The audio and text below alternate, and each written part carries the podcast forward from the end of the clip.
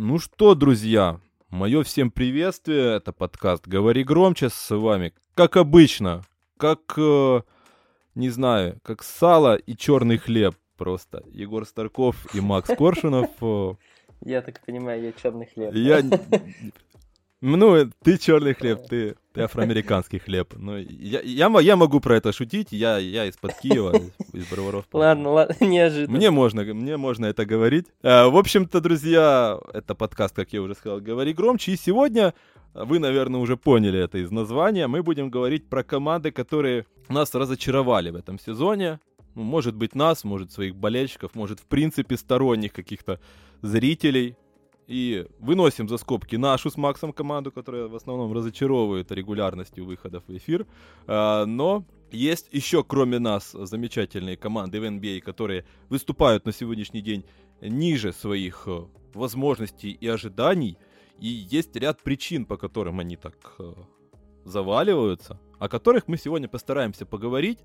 А Где-то больше, где-то меньше этих причин, соответственно, по кому-то будет больше, по кому-то меньше. Поэтому, думаю, нет смысла тянуть с этим долго, и мы, наверное, начнем с команды, которой Многие предрекали борьбу за плей-офф, э, попадание в плей-офф, потому что как бы это Восток, э, она провела хорошее достаточно, та- во во всяком случае не хорошее, как бы это правильно выразиться, достаточно яркое и громкое межсезонье, она подписывала людей на кучу денег, вложилась кучей денег э, в старость некоторых баскетболистов.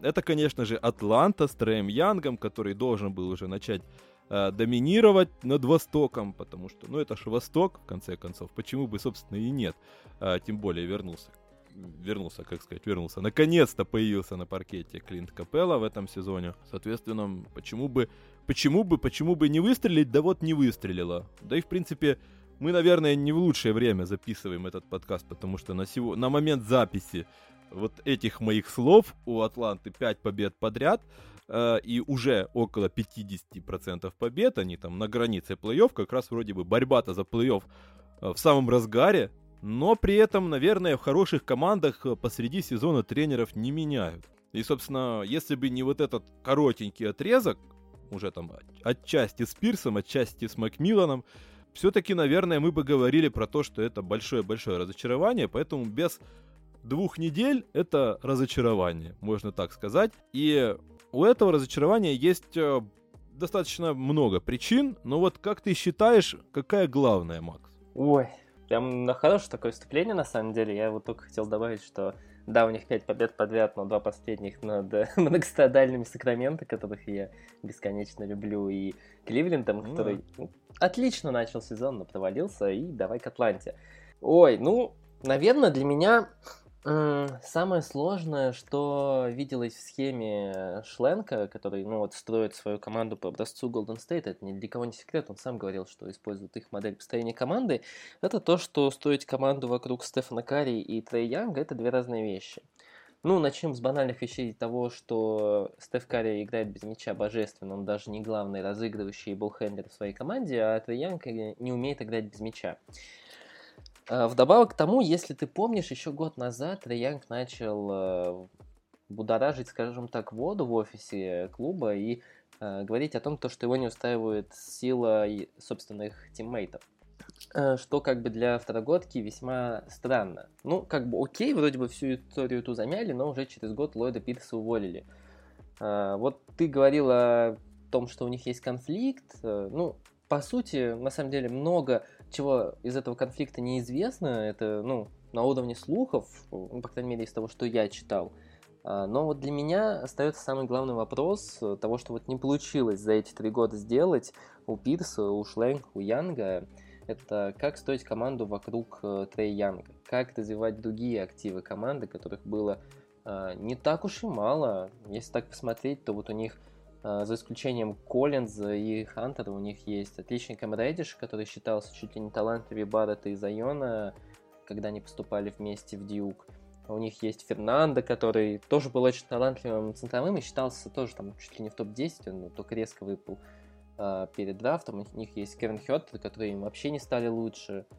А, Ну и, наверное, вдобавок я поговорю немного о их летней трансферной кампании, которая, ну, ты вот сказал, что они вложились много. Ну, да, согласен, но они вложились весьма странно. Ну, то есть мы все понимаем, что Реджин Рондо это не игрок регулярного чемпионата, он там не играет, это игрок, который только, ну, начинает играть во время плей-офф. Ментор. Собственно, мы сейчас видим, ну, что Реджин Рондо это отвратительный баскетболист на текущий момент, пусть и безмерно любим мною. А, у них есть, ну, оценивать Богдановича глупо, потому что Богданович почти сразу выбыл, и э, это просто, ну, никак нельзя оценить, без оценки. И вечно ломающийся Данила Галинари, который может играть только э, в строгой системе с э, какими-то установками от главного разыгрывающего, как это было в Оклахоме, ну, Данил Галинари никогда не был игроком э, плюсовым за всю свою историю карьеры, поэтому рассматривать его как хорошее приобретение странно. Ну, э, из хорошего можно вот сказать то, что да, Клинт Капелла, который начал наконец-то у них играть, это действительно хорошее приобретение э, для Трея Янга. Э, пусть и Трей Янг очень сильно изменил э, свой стиль баскетбола за последний год, э, но действительно неплохо.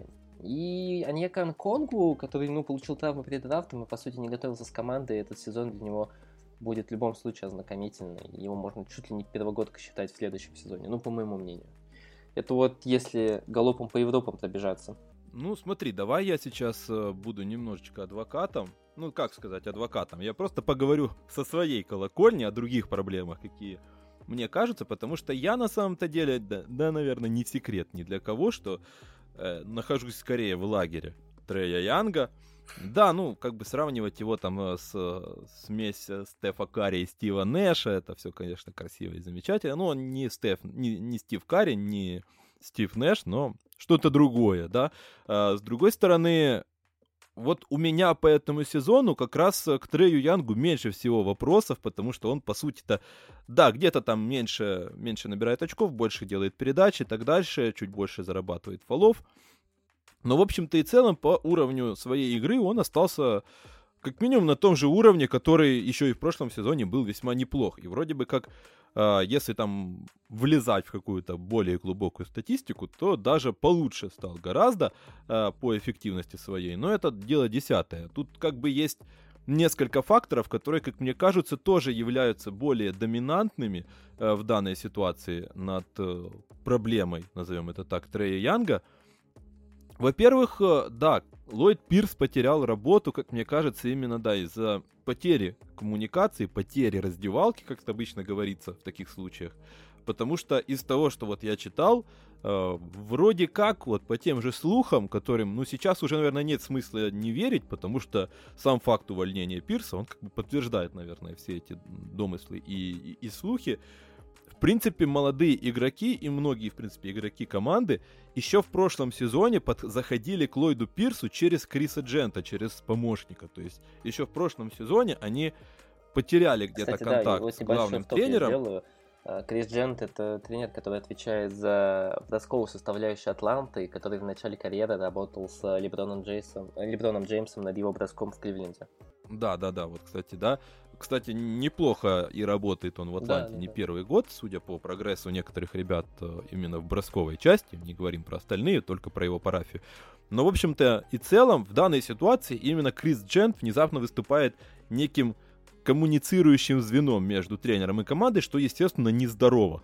А с другой стороны, соответственно, если даже вот э, такой человек, как Шлен, который работал с э, Ллойдом Пирсом когда-то вместе в Голден Стейт, откуда они, собственно, и притащили эту модель. Ну, как говорится, тихо спиздил и ушел, называется нашел.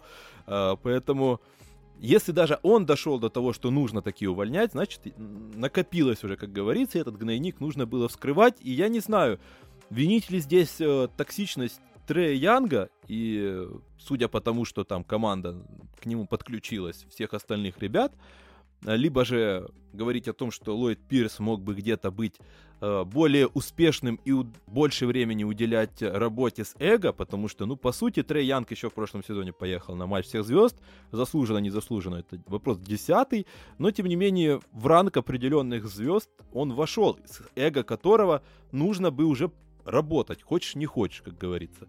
Ну, ну, либо идти вот в прямую конфронтацию, которая закончится, как говорится, либо я, либо он, ну, не вы, ты ж не выкинешь Трея Янка из команды, правильно? Поэтому для тренера это как бы очевидный э, вопрос и очевидная проблема, которую Ллойд Пирс, судя по всему, не решил. Э, но даже если говорить о его успехах, которые отчасти можно там сказать, есть в этом сезоне некоторый прогресс, то они-то, в принципе, есть. Проблема в том, что они не могут собрать команду, по сути. То есть все эти люди, которые пришли лет, летом, в межсезонье. Прошел сезон, и я до сих пор межсезонье называю летом. Ну, привычка. Плевать. А, так вот, пришли эти все люди, и они один играет, другой выпадает. Деандре Хантер это просто открытие этого сезона было на старте. Человек сумасшедшим образом прибавил и в защите, и в атаке, и в принципе стал самостоятельной более-менее опцией. Но он вылетел. Как раз э, начал сезон, но вылетел Богданович. Вылетел в начале сезона, потом вернулся к Галинаре. Э, сейчас вылетел Кэм Редиш, но как бы слава богу, что он вылетел судя по его игре в этом сезоне и по качеству его игры. То есть все эти люди, по сути, не могут никак собраться воедино, поэтому я не могу с уверенностью сказать, что Ллойд Пирс мог с полной уверенностью, там, вот, провалился он, э, по сути, даже не в игровых параметрах, потому что для любого другого тренера, наверное, в такой ситуации, ну, даже если говорить про того же, не знаю, Фреда Хойберга, которому 4 года тянули, пока наконец хоть как-нибудь он таки дотянет э, и соберет в кучу всю свою команду в Чикаго, ему давали долго, много времени. Вот э, как раз сейчас ему не дали времени. В основном я, я считаю именно по причинам не баскетбольным, не сугубо игровым, а сколько по причине вот потери контакта с командой. И уже не важно, как бы собрал он, пробовал он с полным составом что-то достичь, не пробовал, были успехи, не были успехи. Сейчас э, попытается это сделать э, Макмиллан, который, по сути, просто добротный челик, который умеет Ой. Не, не рушить то, что работает, и, в принципе, допилить просто где-то до того, чтобы это просто не мешало и приносило какой-никакой не результат. Не могу не влететь ну, с двумя вещами. Ну, первая да, вещь, давай. да, я подписал, кстати, на канале э, от счастья, потому то, что ты сказал, что действительно они не могут сыграться одним составом, это факт. А, и здесь вот, ну, я еще тогда писал, что у меня на самом деле больше гораздо вопросов к Шленку, чем к Луп Пирсу. Ну, то есть, Пирс, скажем так, это очень средний, он, можно оценивать его карьеру в, в Атланте. Он не был ни хорошим тренером, ни плохим. Кто-то прогрессировал, кто-то нет. А, но действительно, вот э, если брать этот сезон, то его состав воедино не собирался полноценно практически ни разу. Ну, это факт. К Шленку у меня гораздо больше вопросов, я их уже озвучил, и по поводу того, как он собирал состав э, в межсезонье, э, тут, ну, действительно, гораздо больше нюансов, которые, ну, за которые можно э, зацепиться. И вот ты сказал про Макмиллана, что он средний тренер, я вот здесь поспорю, ну, просто добротный челик, я здесь с тобой поспорю, потому что Макмиллан, несмотря на то, что, может быть, он не величайший стратег и тактик, он умеет делать команды боевитыми, что было в Индиане, и я, честно говоря, до сих пор не очень понимаю вот э, увольнение Индианы, когда Индиана уволила э, Макмиллана, тренер действительно-то, ну, опять же, не великий тактик, не величайший психолог, но весьма отличный специалист по тому, чтобы сделать из текущего состава, который у тебя есть, который у тебя имеется, добротный коллектив, который, ну, будет э, весьма въедаться в плей-офф ну, почти да. в любую команду. Не, я как бы не то, что, не поймите меня неверно, я не говорю, что там средний. В, в моем концов, понимании средний в NBA это очень хороший уровень. В конце концов, ну то есть, естественно, да, поэтому как бы уже за это можно его поместить в ранг э, выше среднего, ладно, а, пускай будет так. Для меня как бы средний просто он в том плане, что он до определенного уровня с очевидным потолком.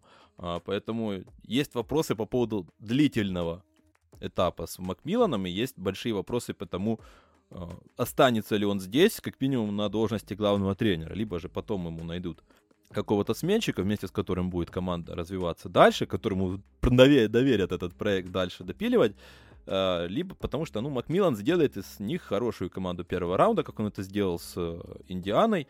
Вопрос в том, куда дальше. Поэтому Здесь есть вопросы, здесь э, ты правильно сказал, да, мы переходим к еще одной проблеме, как вот у меня их три, это проблема коммуникации Пирса, и, соответственно, я так понимаю, не лучшая э, атмосфера внутри коллектива, и вопрос коммуникации в раздевалке. Вторая проблема, это, конечно же, самое очевидное, это невозможность собрать состав в целом. И третья проблема, конечно же, это вот э, Шленк, которому есть э, вопросы и по комплектации. Окей, я готов сказать, что вот тут я готов дать ему время. Он, у него, в принципе, конфликтов, я так понимаю, со Стефом, о, со Стефом Карри, оговорка по Фрейду. Э, с Трэем Янгом, естественно, нету.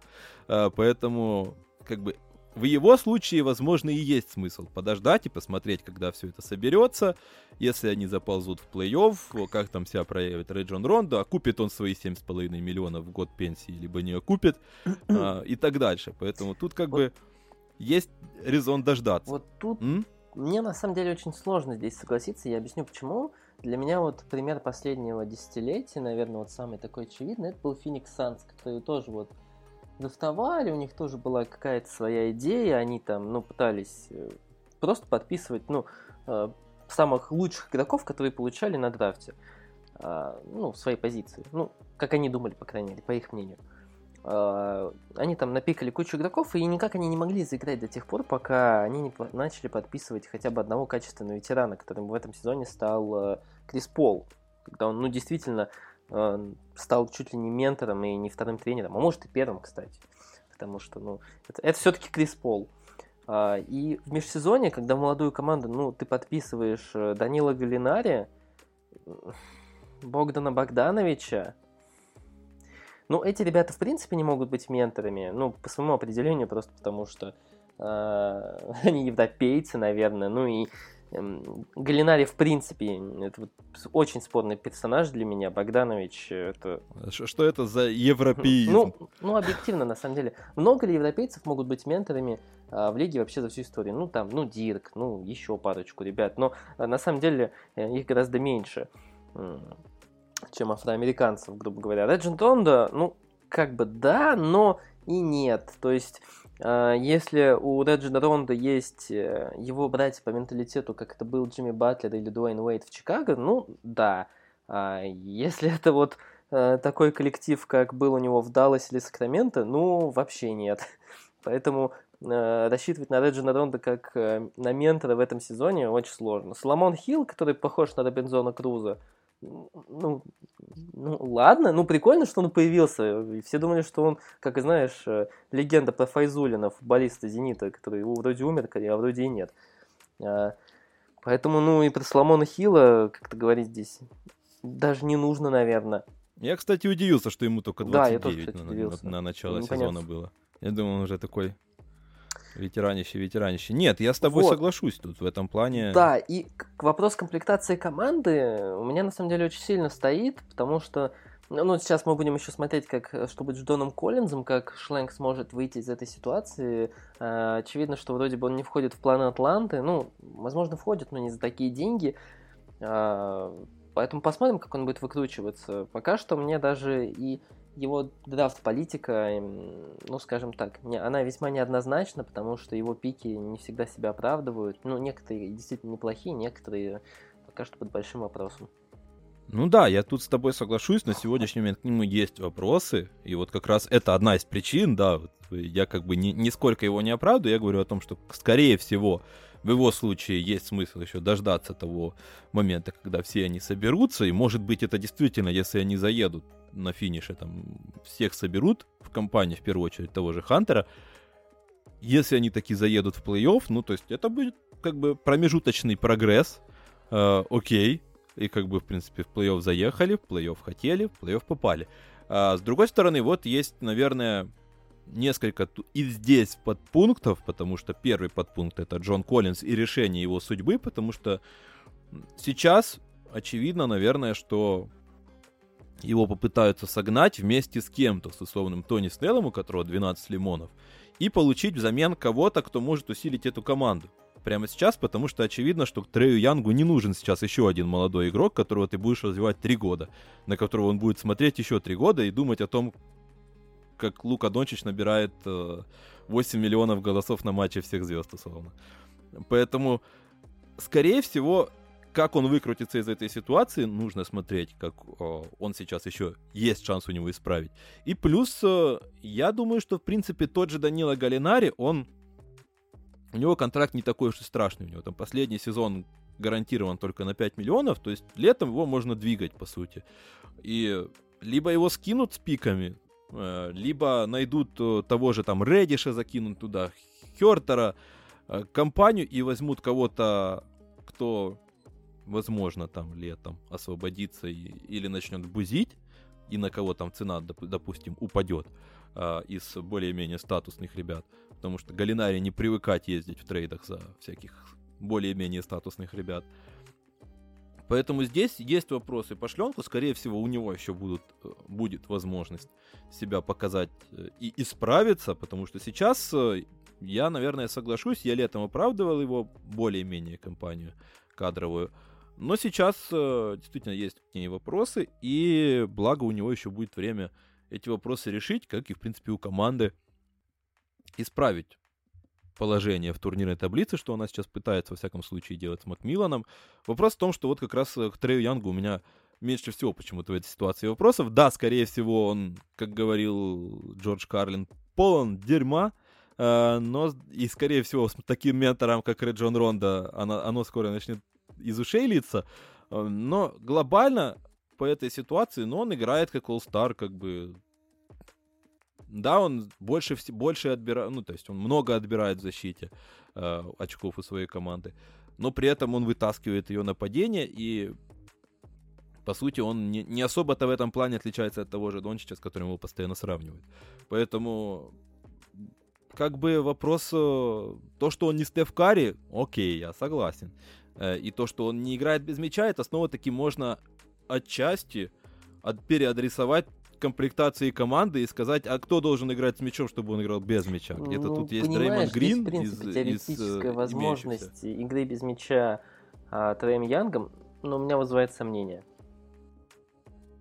Да, возможно, я не спорю. Просто что хотелось бы, конечно, посмотреть снова-таки в вопросах, в, те, в, в числе вопросов, которые были к Ллойду Пирсу, как раз почему-то внезапно, это меня немножко удивило, но как раз э, от игроков вроде как исходил импульс в сторону того, что они хотели бы больше движения мяча. А, и судя по тому, что лидером этой коалиции был Трей Янг, то есть якобы вроде как можно было сделать вывод, что он как бы не против как минимум попробовать. Но с одной стороны тут был, наверное, вопрос к Пирсу и к его видению баскетбола, с другой стороны, ну, действительно нужно в моем случае, наверное, подождать э, с моей стороны, во всяком случае, подождать, когда эти люди раскроются, потому что вроде как на определенном этапе даже вот этого сезона, там в январе, когда Хантер начал потихонечку учиться играть на пик-н-роллах э, с мячом в руках, когда там подтянулись некоторые ребята, когда Богданович еще был, вроде как Янг пытался периодически отдавать мяч, но потом все эти люди слегли в лазарет, и, естественно, нету Хантера, нету Богдановича, Рондо играет как вот это самое. Соответственно, кто должен ему мяч отдавать и кто должен играть с мячом, пока он пытается играть и практикуется играть без мяча. Поэтому, ну, есть вопросы, согласен, но я пока что не могу однозначно говорить о том, что он этого делать не может. Вопрос в том, что пока что у меня просто нет информации, ну, данных на этот счет. Но это как бы такой вопрос, действительно дискуссионный и требующий э, просмотра на дистанции, и ключевой вопрос здесь, когда все-таки устаканится эта ротация, когда обменяют Коллинза, когда э, все-таки вернутся из лазарета в первую очередь Хантер, э, и посмотреть на Атланту во второй половине пока что, конечно, не впечатляет. Ну что, и Думаю, с Атланте мы уделили достаточно времени. Думаю, есть смысл переходить к следующей команде. Ну а к какой еще можно команде переходить после Трея Янга, как не к Далласу и Луки Дончичу? Естественно, еще одна команда, которая, ну, прекрасно, можно сказать, выступила в прошлом сезоне. Первое нападение лиги. Нам не дадут это забыть болельщики Далласа и фанаты Луки Дончича. Лучшее нападение лиги прошлого сезона. А, еще раз это подчеркну. В этом сезоне команду конкретно так э, трепыхает. Во многом по тем же причинам, но вот э, вроде как уже и Порзингис вернулся. Кстати, Порзингис уточнял у его тренера в сборной Латвии, он все-таки Порзингис. Э, поэтому вроде как он уже вернулся, но у команды не все так гладко, как было про сезоном ранее. И вот на твой взгляд, в чем главная причина? Да, тут на самом деле все, наверное, банально и просто, ну, с моей точки зрения. А, я смотрю, я достаточно, кстати, много, наверное, посмотрел игр Далласа в этом сезоне. Поэтому, как я вижу эту игру, как я вижу эту команду, здесь, в принципе, можно, кроме двух людей, весь состав обменять, с моей точки зрения. Это, кроме, ну, Дончича и Брансона, э, который, ну, отлично выполняет функцию второго болхендлера в составе, иногда подменяет Дончича на э, минутах, когда он отдыхает.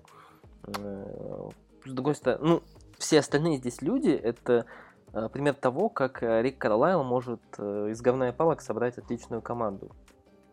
Как мне кажется.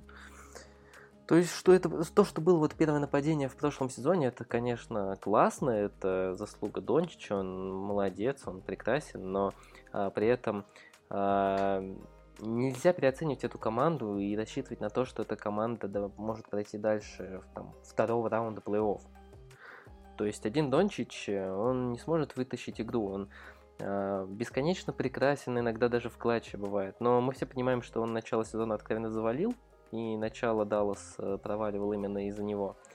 Э, когда он включал режим Вестброка. Кажется, по-моему, не ты про это писал. Да много кто про это писал, на самом деле. Да, было так. А, вот. А, потом вот появился Порзингис, все Порзингис, как ты сказал. А, классно, наверное, от него еще все ждут какого-то прогресса, что он станет тем самым единорогом, э, самым главным поколения, но при этом я, наверное, повторюсь, что Порзингис это для меня, наверное, главный твин от современного баскетбола, человек, который застрял между позиций, который не может играть центрового, но при этом он должен играть центрового, не очень хочет играть даже тяжелого форварда, но по факту он вроде бы тяжелый форвард, но а, с опциями легкого форварда. В общем, все это выглядит весьма как-то несуразно, по, по моему мнению. И если Подзингиса можно куда-то двигать, то по мне его ценность на рынке э, сейчас не выше, чем у условного Джона Коллинса, который хотя бы э, здоровый и э, точно в долгосрочной перспективе сможет провести больше игр, чем э, Латыш.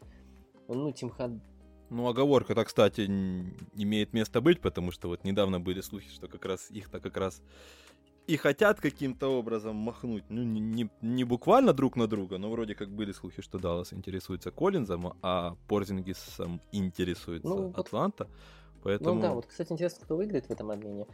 Тим Хадду и Джош Ричардсон, это прекрасно, что из них сделал Рик Карлайл, это действительно, наверное, их максимум, и когда их обменяют, они никогда не смогут играть на таком уровне, ну, по объективным причинам, потому что Джош Ричардсон вроде бы умеет на площадке все, а вроде бы больше как ничего, а Тим Хардуэй, ну, его, конечно, загоняют в рамки системы, но его глупость в голове пока что еще никто никуда не делал, хотя я действительно радуюсь э, тому, как выглядит Тим на площадке. Мне кажется, это действительно его максимум в плане баскетбольного IQ, что он может делать.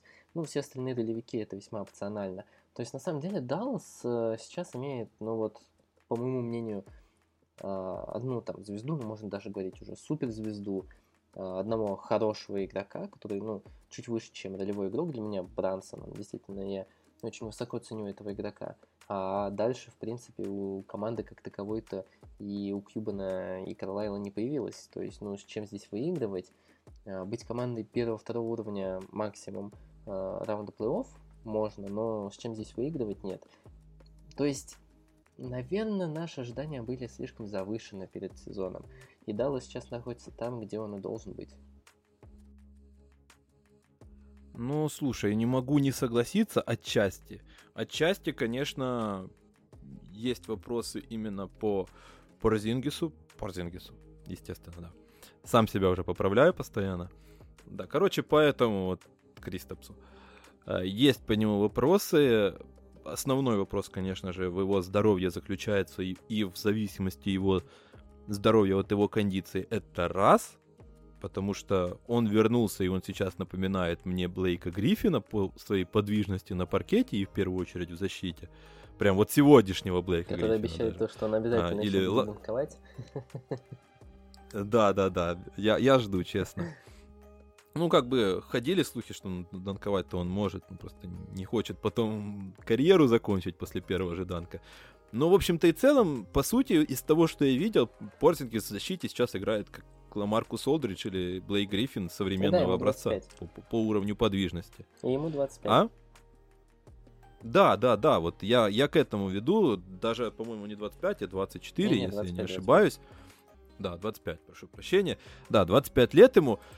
И тут, конечно же, вопрос в том, временно ли это а, из-за того, что он у него была скомканная подготовка к сезону, он вкатился, по сути, на ходу, и это только временно, э, он постепенно наберет форму, э, либо это, во-первых, он, в принципе, не может играть э, весь сезон, потому что мы так пока что и не получили ответа на этот вопрос, либо, опять-таки, он может ли он после этого выходить и играть на двух сторонах площадки, потому что прямо сейчас, ну, то есть и по ходу сезона, и, по сути, по последним матчам наличие Порзингиса на паркете это прям сразу минус в защите э, намного, потому что у него по сезону разница между с ним и без него на паркете плюс 10. То есть, когда он уходит, по сути, там на 10 очков, по сути, увеличивается защитный рейтинг. И, это, и эта динамика только увеличивается. То есть это, это не какая-то момент с набором формы. Другой вопрос, э, конечно, в том, что, как ты правильно сказал, функционал его в атаке, потому что прямо сейчас это, э, ну как, как, как бы я это описал, это вот, не знаю, Райан Андерсон, который хочет то делать то же самое, только за максималку. То есть я не хочу использовать весь свой арсенал, я хочу играть вот так, стоять на 8 метрах э, и, и бросать э, просто, просто вот так. И за это получать максималку. И, и играть в защите примерно так же, как Райан Андерсон. Поэтому, как бы, ну, это слегка несоответствие меня тоже раздражает. Ну ладно, хрен с ним, с Порзингисом. А, вот, кстати, интересный момент, э, что с ним будут делать, попытаются ли его действительно обменять. Понятное дело, что слухам верить нельзя, но никто не поверит в слухи про то, что Lakers рассматривают вариант с обменом Леброна Джеймса или Golden State э, ищут покупателей на Стефа Карри, потому что это тупо. Э, слухи не появляются там, где нет для этого почвы. Поэтому, соответственно, Кристапс Порзингис и Даллас дают для этого почву. Э, ну и, соответственно, поэтому я не вижу смысла как минимум не брать во внимание наличие таких слухов, как вариант того, что не все как минимум в порядке. Другой вопрос, конечно же, как мне кажется, весьма любопытный, заключается в том, что вот по ходу этого сезона, буквально месяц назад, э, достигла пика, наверное, э, одна неприятная история с нытьем Луки Дончича. Э, про то, что он много разговаривает с судьями, про то, что он сильно много себе позволяет. Даже он высказался, вот как раз примерно месяц назад, именно он еще поговорил, проговорил то, что отчасти да, возможно, окей, такое есть, и с тех пор, что самое интересное, он резко упал по количеству штрафных за игру. То есть э, вот у него было до этого порядка 9 за игру. С момента вот последний месяц у него хорошо, если 6, и, вот, и эта цифра уменьшается. То есть тут какой-то, мне кажется, еще есть воспитательный момент, когда просто, как, как говорится из моего детства, грузинский басня про ворон, за свой вот этот вот в ответе хвост. Поэтому тут как раз э, не находишь, э, что в какой-то степени еще и Даллас с Лукой Дончичем сами нарвались на то, что их начинают еще слегка прессовать сверху, чтобы показать в какой-то степени, э, что вот ты пока что не Леброн Джеймс для того, чтобы позволять себе постоянное нытье. Ну, вот, по сути, это гла- главный аспект, э, везде это так называют нытьем, поэтому не, не, не вижу смысла как-то это переформулировать. Ну, слушай, учитывая, что я почти в каждой игре вижу, как э, какой-то атакующий игрок на линии, э, ну, за дугой пытается в прыжке э, врезаться в своего оппонента, я так не считаю. Ну, то есть, бесит ли меня это? Очень бесит. Ну, нытье Луки Дончича очень раздражает, как он пытается фолы получить. А, делают ли так все команды? Ну да, делают так все команды. Есть ли от этого польза в эффективности? Определенно есть. И ну, мы знаем людей, которые топтали эту дорожку. Лига отчасти это поощряет. Лига э, дает за это штрафные. Э, поэтому, ну, винить здесь конкретно Луку Дончича я не могу. Мне это не нравится, но конкретно высказывать претензию Луки, ну, как бы нет, потому что это действительно сейчас стандартная практика почти для э, всех главных буллхендлеров любой команды. Ну, там, за исключением совсем которые, э, игроков, которые не умеют зарабатывать штрафные, как там Дело, э, ну, ну, ты понял, кого я имею в виду. Дело, там, Дэймонд Грин, которые, ну, ну я понял, да. не умеют э, обыгрывать на первом шаге либо бросать. А, поэтому, ну, не нравится, но это объективная практика во всей сейчас лиге. Нет, знаешь, я как раз э, не то, что даже не нравится, я тоже при, согласен с тем, что это как раз таки must-have для любого, наверное, игрока, который сейчас претендует на то, чтобы набирать даже 20 очков, не говоря уже о том, чтобы 25-30. Тут спору нет вообще. В принципе, ты должен уметь это делать. Это вопросы там, к Тейтому Брауну, который только учится это делать. И которым бы нужно уже показывать прогресс в этом отношении.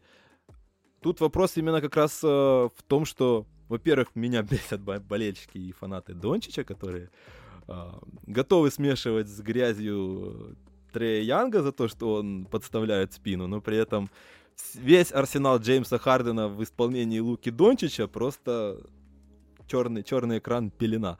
Э, но при этом Тут как раз вопрос в том, что никто столько не говорит, как Леброн Джеймс и как Лука Дончич. Вопрос только в том, что э, если тебе дают пользоваться этим, но пользуйся. И тут но, но молчи, ну да, все правильно. То есть э, ты должен работать с судьями. Работа с судьями это не только постоянно на них их прессовать, потому что в определенный момент ты натыкаешься на обратную реакцию, и они начинают присвистывать в обратную сторону.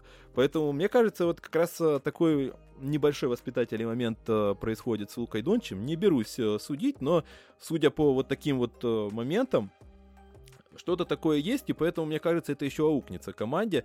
Тут нужно просто немножко успокоиться, благо он э, вот как раз в, последний, в последнем матче за то, что вся команда получила 5 свистков за игру, 5 штрафных, по-моему, даже, не 5 свистков, э, в смысле, понятное дело.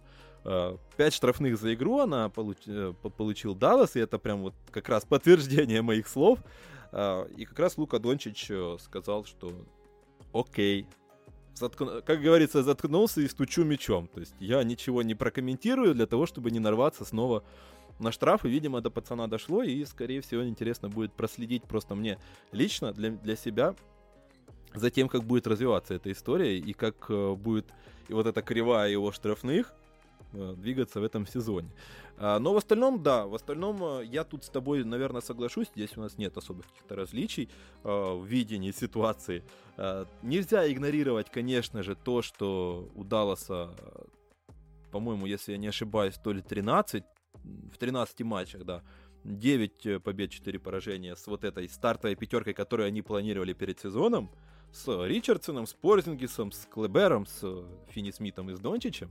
То есть, когда они собираются вместе, в принципе, да, в основном все в порядке, как говорится. Вот когда начинается рушиться эта иерархия, начинаются проблемы, потому что люди начинают э, двигаться на, ве- на ступеньку вверх, и, как ты правильно заметил, Тим Хардуэй прекрасен, и я вот, честно, всегда защищаю, когда заходит разговор про Тима Хардуэя-младшего, я его склонен защищать, когда его начинают пинать за то, что он один из главных виновников того, что происходит. Ну, как бы для меня нет, потому что он прекрасный игрок в Далласе, как раз это проявляется, когда ему дают четкую задачу и когда от него не требуют большего. Когда выпадают всякие Ричардсоны, Порзингисы и так дальше, он становится второй звездой, и от него такие, ну давай решай исходы матчей, и он такой... И вот, пожалуйста, Нью-Йорк Никс э, последних э, двух лет при Тиме Харду 30, очко, 30% с игры, минус 15, до свидания. То есть, э, поэтому самого Хардуэя я винить не могу, он как раз один из тех, кто чаще всего, больше всего поддерживает Дончича хотя бы огневой мощью, когда ему просто дают мяч и бросай. То есть на фоне того, что как скачут проценты у всех остальных, Хардуэй один из, наверное, главных дальнобойщиков, который создает пространство для Луки. Поэтому к нему меньше всего вопросов, но в общем и целом, конечно, хотелось бы, чтобы он не был у вас второй звездой в команде, даже ситуационно. А, поэтому тут нужно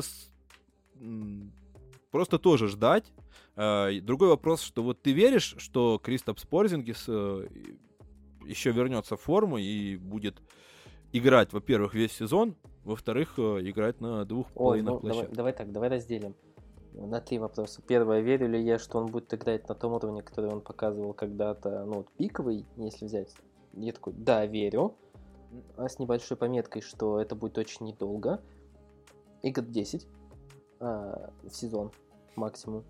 А, второй вопрос, это а, будет ли он играть на двух площадках? А, ну, нет, никогда он не станет тувей игроком, потому что, ну, объективно, я не вижу, что я не помню даже примеров в истории вообще, за всю историю НБА, когда человек, который терял хотя бы немного своей латеральной ну, боковой подвижности, возвращал ее и э, при этом ну, улучшал ее. Ну, действительно не помню.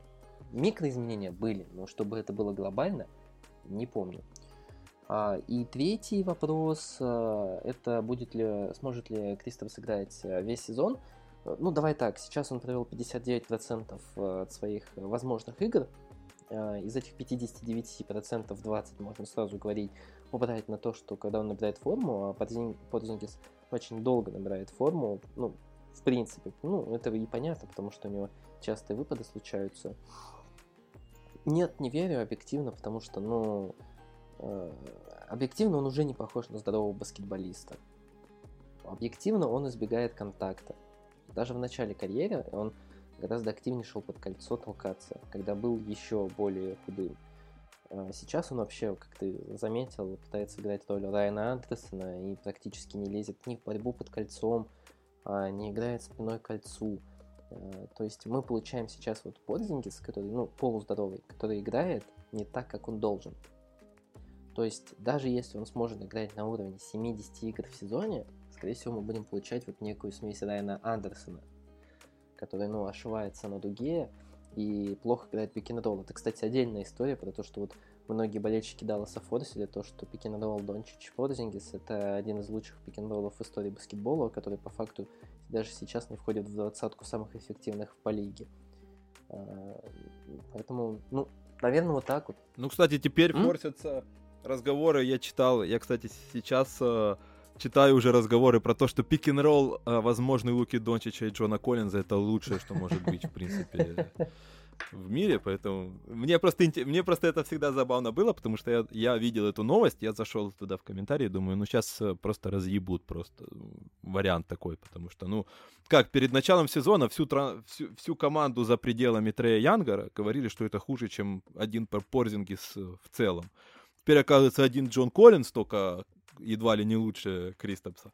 Но это такое отвлечение небольшое. Но, в общем-то и целом, да, согласен. Это просто ну, ремарку вставил. Не мог не вставить. Очень забавно в контексте того, что ты говорил, что Даллас, а, ну, любит получать вот эти фолы. Э, я вот вспомнил историю, ведь, по сути, Даллас это, наверное, главная в истории НБА команда, которая больше всего пострадала от нелепых фолов, если вспоминать 2006 год, когда, ну, откровенно засудили команду в финале. Ну да, кстати, да. Ну и сейчас э, я даже сейчас не берусь судить, это возвращение какой-то долгов, либо вот учитывая то, что в последних матчах происходит, наоборот какой-то идет флешбэк из прошлого, какие-то а, долги возвращают. А, но, в общем-то и целом, да, кстати, интересная параллель. А, ну и, в общем-то, ты... Как ты думаешь, как э, Даллас в итоге закончит, если вот они подберут? Даллас а, Всех. Ну, смотри, я уверен, что они подтянут. будут плей-офф. Ну, тут объективно, мне кажется, одного таланта а, Луки должно хватить. А, с какой они позиции выйдут? Это будет шестую по восьмую, и тут на самом деле уже вот много назревает вопросов. Ну, будет их крайне интересно посмотреть с Ютой. Вот мне будет крайне интересно. Вот действительно интересно, потому что я не считаю, что есть хоть одна команда, в топ-8 Запада, которую Юта пройдет 100%. Ну вот нет такой команды. И мне было бы максимально интересно. Если Даллас попадает на Лейкерс, это, ну, объективно отлет э, в 4-5 играх. Тут, в принципе, ловить нечего. То же самое примерно, э, несмотря на все шутки, я ожидаю из Клиперс. Ну, объективно говоря, просто потому что на одном Дончиче далеко не выйдешь. И с Фениксом была бы интересная серия, но плюс-минус Даллас это э, команда сейчас для меня, как я и говорил, максимум второго раунда, и второго раунда это уже вот свип во втором раунде. Немного команд, которых они могут э, обыграть в первом раунде. Это э, Юта, как мне кажется, там вот в семи матчах они могут потолкаться с Ютой именно. Ну, по объективным причинам сейчас не буду расписывать, но это, опять же, ну вот как мне кажется. А, с Фениксом меньше уверен, правда, намного меньше уверен, а, потому что, ну, а, а чего стоит один Микл Бриджес, который, ну, должен, по моему мнению, закрыть Луку Дончича, потрясающий баскетболист. А, поэтому, ну, не верю в то, что Даллас будет дальше второго раунда. Ну, кстати, да, вот э, по Бриджесу интересная история. Хотелось бы увидеть эту ком... этот именно, э, сказать, противостояние Букер, Дончич, э, Крис Пол против всего Далласа остального.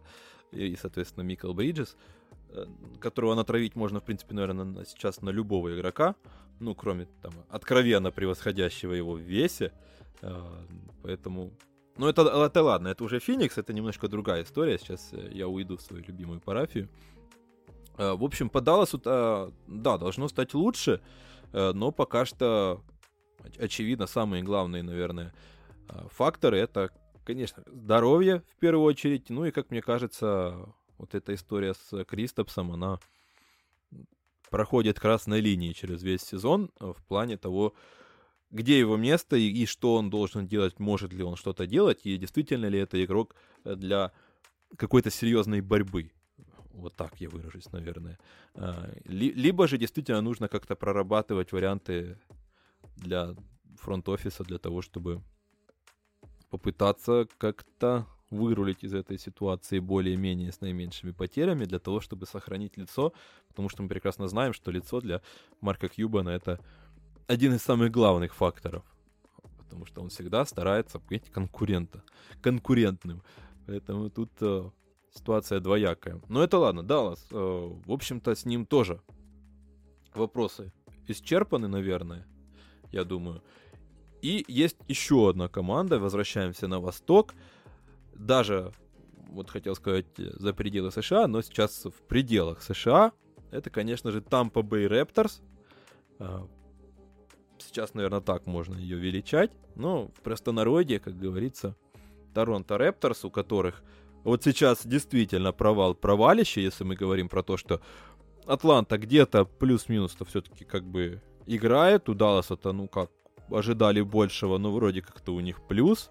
А, а вот Торонто 17-22 на сегодняшний момент. 16.03, когда это записывается.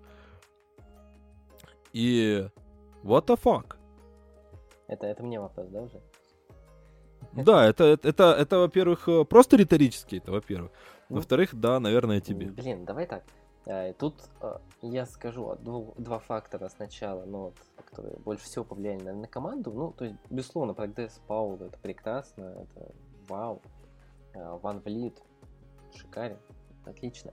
Но, как оказалось, небольшой спад Лаури это большой спад для всей команды. Ну, не то, что у Лаури спад, ну, объективно человеку 34, извините, но чуть-чуть он должен сдавать. И вытягивать каждую игру, как, э, когда он э, вытягивал э, команду объективно в плей-офф, в некоторых плей-офф играх, ну, он не, уже не может. Ну, то есть, это просто нужно принять как данность, и либо принять и отпустить, либо пытаться выжать из него и добавить Э, к текущему росту руководства. А, три фактора, пожалуй, назову. Второй фактор, не самый главный, это скорее провал скамейки. А, вот сейчас много той знаменитой скамейки, когда еще Дорозу играл в Торонто, когда Ван Влит, Сиаком, Ануноби, Паул играли со скамейки.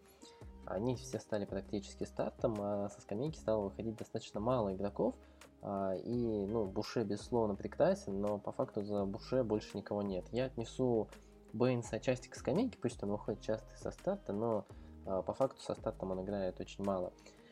А для меня Бэйнс это одно из главных разочарований. К сожалению, он вообще пока что не может вписаться в Торонто, хотя, по идее, должен очень-очень неплохо там смотреться за счет своей неуступчивости и умения растягивать площадку. Но, к сожалению, умение растягивать площадку он потерял почему-то за сезон. А больше на скамейке вообще никого нет. Объективно начал а, сдавать очень сильно почему-то Теренс Дэвис. Ну, я сначала не понимал, почему ограничили в минутах, но сейчас вижу, что, в принципе, человек не может почему-то тянуть. Это странно пока что.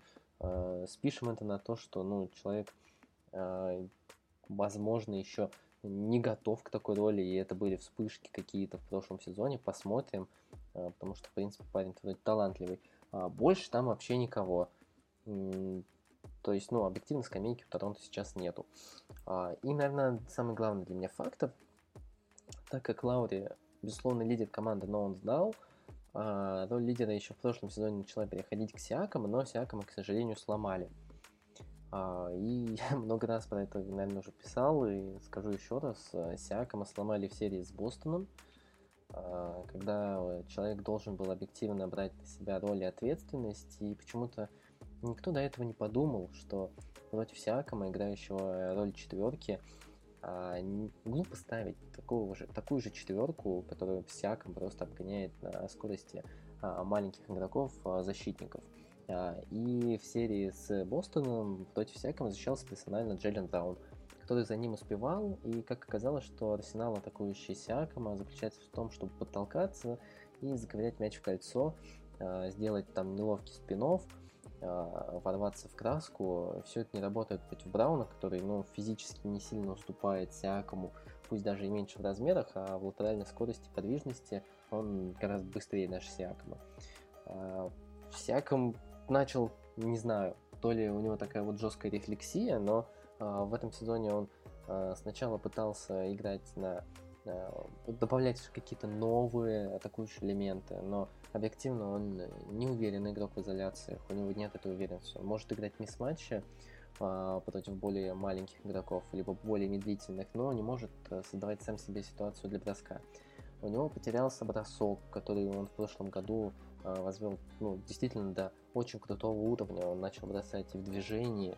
Это человек, который там вот еще лет 7-8 назад вообще не играл в баскетбол. 17 он начал, получается 9 лет. 9 лет назад он не играл. Который приходил в лигу вообще без броска. В прошлом сезоне он кидал больше 6 попыток с отличным процентом и делал это и в движении. А, в этом сезоне он вообще потерял навыки. Торонто начало, начали, Торонто начали пытаться приспособиться к текущей ситуации. Они начали использовать Сиакома на роли центрового.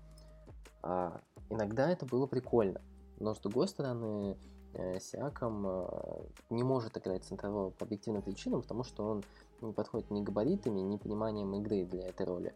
А, и в атаке он абсолютно теряется. Ну, то есть это вообще не его роль. Он уже и не может не растягивать площадку, то есть, ну, очень странно у него роли, когда его пытаются использовать как центрового. И вроде бы от этой практики то отказывается, то иногда а, Нёрс пытается опять это попробовать, но объективно у Торонто нет сочетания, в котором Сиаком чувствует себя органично. И сейчас он э, неплохо, конечно, защищается по-прежнему, а, но его роль э, в команде до сих пор непонятна. Куда ему двигаться, до сих пор непонятно. Уверенности в его игре нет. А, Нёрдс пытался дать ему несколько концовок, чтобы Сиаком завершал сам. И Сиаком в итоге, я вот смотрел специальную статистику, он худший клатчер э, в НБА на текущий момент. Там, ну, с большим вообще отрывом. А, поэтому объективно сейчас э, несколько поражений 5-6 можно записать только на Сиакома. Сейчас это не плюсовой игрок, в моем понимании. А, и ему ну, действительно нужно куда-то двигаться. Он Э, начал вроде бы больше давать передачи, но это скорее от безысходности и от ситуации, когда он не знает, что делать с мячом, чем от того, что он прогрессирует как плеймейкер. Я с тобой согласен насчет Сиекома. У меня только один, наверное, глобальный вопрос. Это не к тебе даже, наверное, вопрос в принципе, наверное. А, почему мы решили, что Сиеком это игрок там франчайз и корнерстоун какой- какой-либо франшизы? То есть, по сути, он, да, показал хороший прогресс, но, возможно, действительно, он не того калибра баскетболист, потому что он, да, поздно он выстрелил, и, скорее всего, у него есть какой-то вот этот поздний пик, но, по сути, ему 27 лет, и как бы он, скорее всего, вряд ли станет уже сильно лучше для того, чтобы быть каким-то долгосрочным решением вопроса по первой опции, он прекрасный игрок, как и, наверное, вся вот эта глобальная проблема сейчас Торонто, как мне кажется, в том, что их система, вот эта великолепная, чем-то напоминающая систему Сан-Антонио, как раз уперлась, наверное, кстати, в ту же проблему, что и у Сан-Антонио в итоге.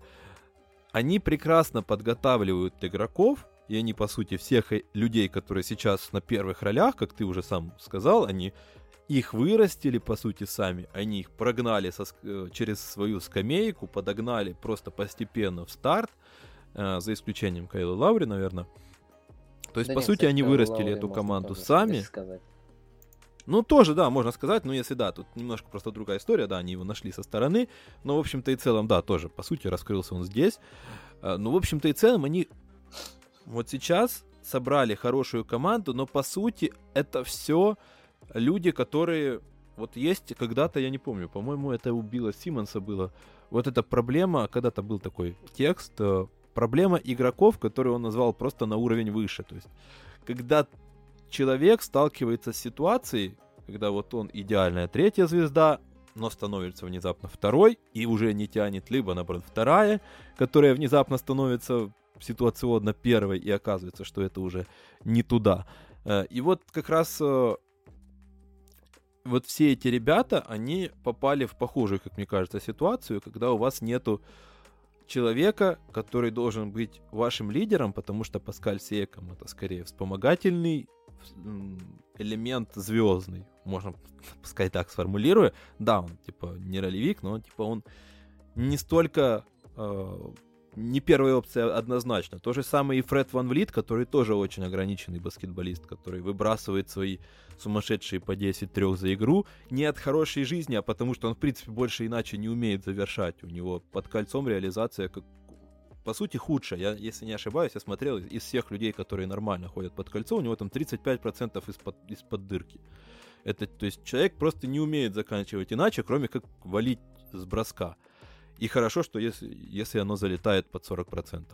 Поэтому все эти люди, по сути, оказались хорошими, качественными. Вы классно сделали, что вы их развили и сами вырастили. Но, по сути, это все окружение, без э, того человека, который будет замыкать это все первой опцией. Поэтому сейчас любопытно будет э, посмотреть на то, что сделает э, фронт-офис. Во-первых, вопросы по тому, кто там его будет возглавлять, не знаю, Масай Уджири. Э, собирается он уходить, там ходили слухи или нет. Во всяком случае, вот как раз э, судьба Кайла Лаури в первую очередь интересна, и на что его разменяют. А, и во вторую очередь, конечно же, интересно сейчас э, посмотреть на то, э, в принципе, да и без Кайла Лаври тут есть много людей. По сути, я бы по-хорошему, если у меня была бы снова-таки возможность, как вот у Масай Уджири она была с Каваем Ленардом, если бы она появилась снова, я бы, не задумываясь, отдавал и того же Ван Влита с Павелом и, там, не знаю, Ануноби, ну, если будет условный человек калибра Кавая, то, конечно, само собой. То есть, по сути, все, все это хорошее окружение, но вот оно, оно может бороться просто за попадание в плей-офф. А, поэтому у меня есть э, здесь, конечно же, серьезные опасения по поводу того, может ли здесь, в принципе, быть лучше, учитывая еще и подвешенное состояние Кайла Лаури. Слушай, ну... Вот угу. это как раз э, ситуация, когда вот по поводу первых команд, извини, двух, есть надежда на прогресс. А вот здесь, как мне кажется, вот тут вопрос. Слушай, ну, я с тобой отчасти согласен, особенно вот для а, игрок на уровень выше, э, то, что было у Билла Симмонса, за исключением одно но. Тут как бы даже вопрос не к тому, чтобы Сиаком стал там вот лучше, чем в прошлом сезоне. Пусть он станет хотя бы игроком прошлого сезона и уже точечно дорабатывает свои навыки, но, к сожалению, он откатился намного от даже своего прошлогоднего уровня. То есть ну, у него нет уже такой уверенности, он не может почему-то прогрессировать. Он как будто начал ковыряться в себе и искать какие-то проблемы. А так, а может ли он стать франчайзом? Ну, вот ты говорил про поздний пик, тут на самом деле непонятно. Сейчас-то, конечно, если вот говорить сейчас, то, конечно, у него много вопросов. А вот когда он в прошлом сезоне э, входил в топ-10 гонки MVP, а, такой, как бы, ну, свет в конце туннеля виднелся, если он будет прогрессировать в таком же ну, темпе, в котором он прогрессировал до этого. Не, тоже а, не думал, что он резко откатится. Ну, отчасти я соглашусь, отчасти нет, потому что, ну, для меня, во всяком случае, может, я не так э, много видел Торонто, но что-то видел, что-то даже, по-моему, комментировал. Э, в общем-то, Паскаль Секом возможно, да, в какой-то степени он, потерял в первую очередь в уверенности, А, с другой стороны, по сути, он, да, чуть хуже, ну, хуже стал бросать. Он больше стал играть с мячом, потому что нет уже впереди большого, который будет вам раздавать, как это делал Марк Газоли. Соответственно, кто-то должен был это делать. А, в свою очередь, а, он слегка стал более разносторонним. С другой стороны, да, у него пропал бросок. Поэтому тут как бы плюс на минус э, глобально я не могу сказать, что он просто откатился вот очень-очень сильно. А, он потерял в уверенности, да, и есть у меня к нему опасения, что вернется ли она. А с другой стороны, конечно, я не могу сказать, что он меня вот прям сильно разочаровал. Он играет плюс-минус на своем уровне, просто я его и раньше, наверное, потому что не сильно оценивал как э, человека в топ-10 кандидатов на MVP.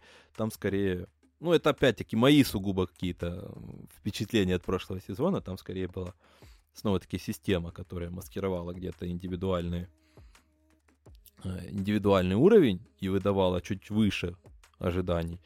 Поэтому сейчас как раз э, это часть проблемы Паскаль Секом в какой-то степени. Как мне кажется, это игрок, как я уже сказал, не совсем того уровня, чтобы быть первой опцией в любой ситуации и там человеком, который будет вытаскивать в любой ситуации, в любом положении. А вот как раз э, во всем остальном, из-за того, что летом ушло несколько людей, которые э, занимали важные роли в ротации, ротация как раз покатилась вниз, и плюс, конечно же, добавим сюда то, что они там за несколько недель до, до начала сезона узнали, что переезжают в Тампу, э, что вся эта подготовка пошла коту под хвост, про ковидные протоколы, про выпадение людей. То есть у Торонто достаточно сложная ситуация была, в принципе, для того, чтобы собрать полностью состав и сыграться. Ну и, в общем-то и целом, это э, как раз продолжается по сегодняшний день. Ник Нерс, по сути, тасует этот состав, у него есть несколько человек железных, и во всех остальных он начинает либо играть, либо искать роли им пер... Э, распределять и перераспределять. И плюс искать вот эту вот глубину, которая раньше вытаскивала команду, когда вот как раз э, мы вспоминали про это, все эти Ван Влиты, Сиеком и, Павелы выходили со скамейки и где-то подтаскивали в общем и целом. Сейчас нету людей, которые могут страховать, а вот те люди, которые остались и играют, по сути, железные основные, им нужно как-то искать новые роли, им нужно перераспределять нагрузку, потому что нет газоля, нету и баки, нужно какие-то, кто-то их должен замещать, по функциям. И поэтому как-то вот эти эксперименты продолжаются и продолжаются и продолжаются. И пока что я не вижу, что Ник Нерс банально нашел для себя ответ и видение того, какой он видит вот эту команду. А, соответственно, сам Сиеком это, вот как я считаю, как я же говорю, что, в принципе, и в прошлом сезоне я считал его игроком системы. Если ты ему объяснишь, что от него хочется, окей. А поэтому, собственно, катятся обратно и, и все остальные, и командных результатов как таковых нет. Ну, мое так, такое понимание ситуации, наверное. Ну вот ты, верь, ты веришь, наверное, вот в данной ситуации, что у Торонто еще по ходу сезона будет лучше? А, ну, или, или нет? кстати, вопрос, да, почему нет. Я, я объясню, почему. Скажем так, я, вот я смотрю на команды, которые выше, ну то есть Торонто сейчас на самом дне, на котором может, могут быть. Объективно ниже Торонто 4 команды, которые ну, скорее всего, там и останутся. Скорее всего. Я не верю в Чикаго. Я не верю в Атланту. В Атланту. Я не верю в Шарлотт.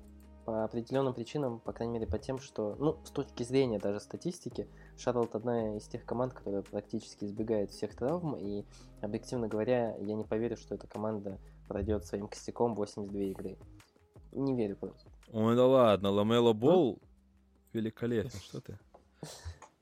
Скажи еще, что ты не веришь э, не в секте нашего великого не, Ламело Бола, спасителя. Конечно, прекрасен, это безусловно. А, хотя я по-прежнему не верю в его бросок. А, пусть я вижу эти глупые хайлайты с его броском без прыжка. Но, ну да ладно.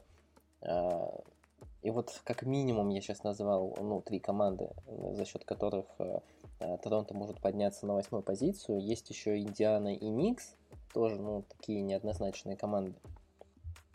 Поэтому да, я вполне верю.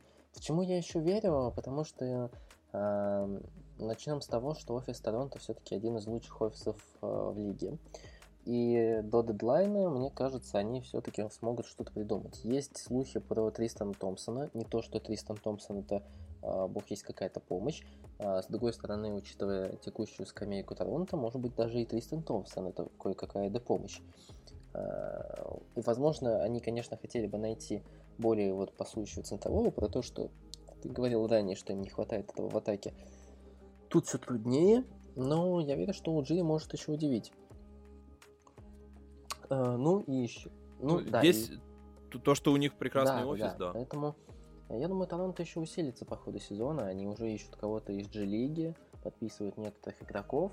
Поэтому, ну, посмотрим. То, что они могут залететь с восьмого места в плей-офф, я верю, честно скажу. А, они проигрывают там всего три игры. На дистанции, которая еще осталась, э, половина сезона, это, ну, вообще ничего.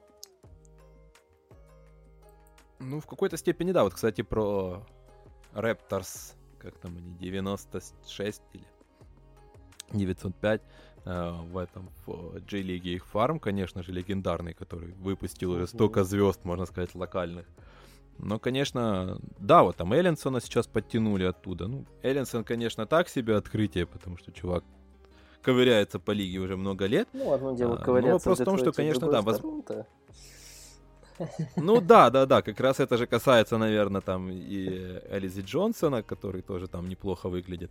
Ну и, конечно же, легендарного Ника Стаускаса, не будем забывать про такую легенду, которая там зажигает в фарме. Ну, в общем-то и целом, я, конечно, больше рассчитываю вот на Малакая Флина, там, да, на Джейлена да, Харриса. Я тоже.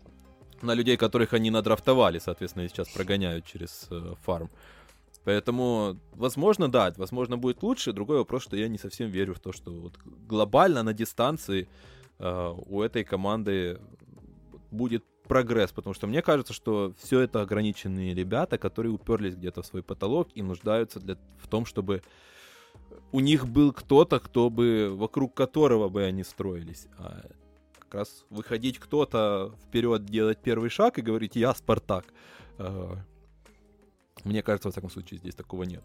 Но буду рад ошибиться. В общем-то и целом, Торонто приятная организация в первую очередь. А за приятные организации мне всегда приятно а, поболеть особенно. Как-то как ты всегда ощущаешь, что это не случайность, как в некоторых случаях бывает. А, и не просто так повезло.